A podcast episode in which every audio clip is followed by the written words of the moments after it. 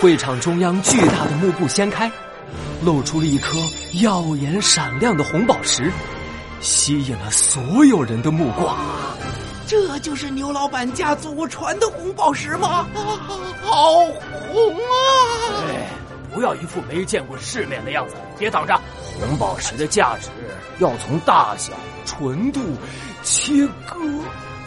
哇，真的好红啊！人们挤在展台前，被红宝石的光芒刺得双眼发直。看来牛哄哄老板陷入财务危机的传言果然是骗人的。没错没错，肯定骗人的。大家不要急，保持安全距离。陆小萌紧张的维持着秩序，留意着展台周围的一切动静。猫洛克，陆宝，快过来帮忙啊！别着急。猫洛克看着周围有些混乱的景象。忽然脱下礼帽，手中的手杖优雅的转了转，往地上轻轻一敲，无数的纸牌像烟花一样从礼帽中飞出，盘旋着定在地上，将展柜围了起来。请大家注意，千万不要越过纸牌的范围哦！这是魔术侦探猫洛克，他也来了！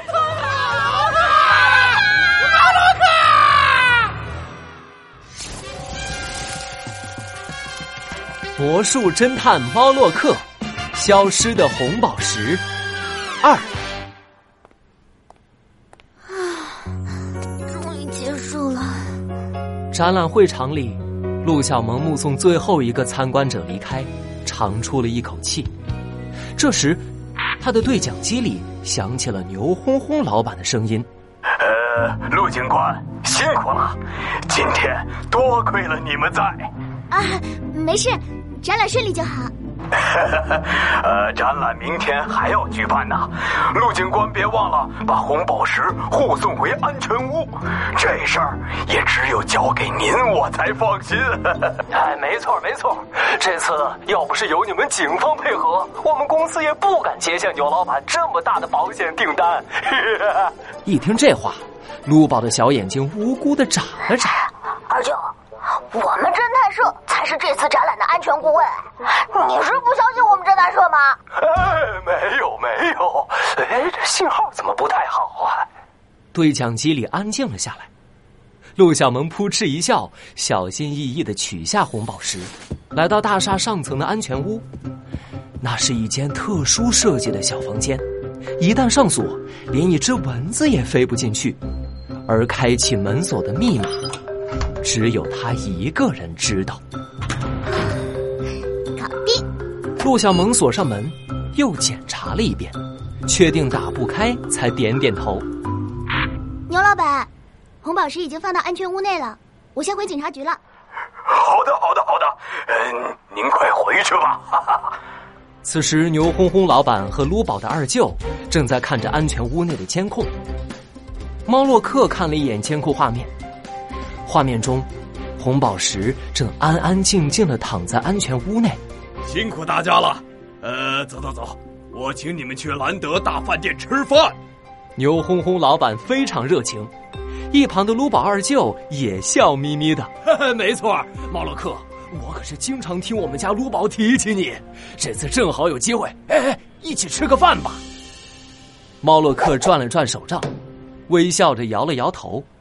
优雅的坐在监控前。抱歉，你们去吧，晚上我会留下来。既然侦探社接了这个委托，我一定会认真对待，不会让红宝石出任何问题。啊！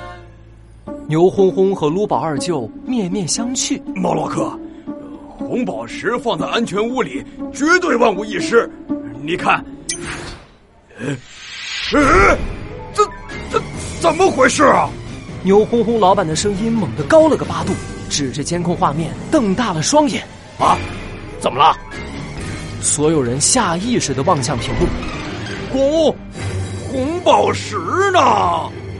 监控画面上，原本放红宝石的小台子上空空如也。红宝石，在所有人眼皮子底下，不翼而飞了。不，不可能！牛哄哄老板一下子跳了起来，冲向安全屋，其他人也跑了过去。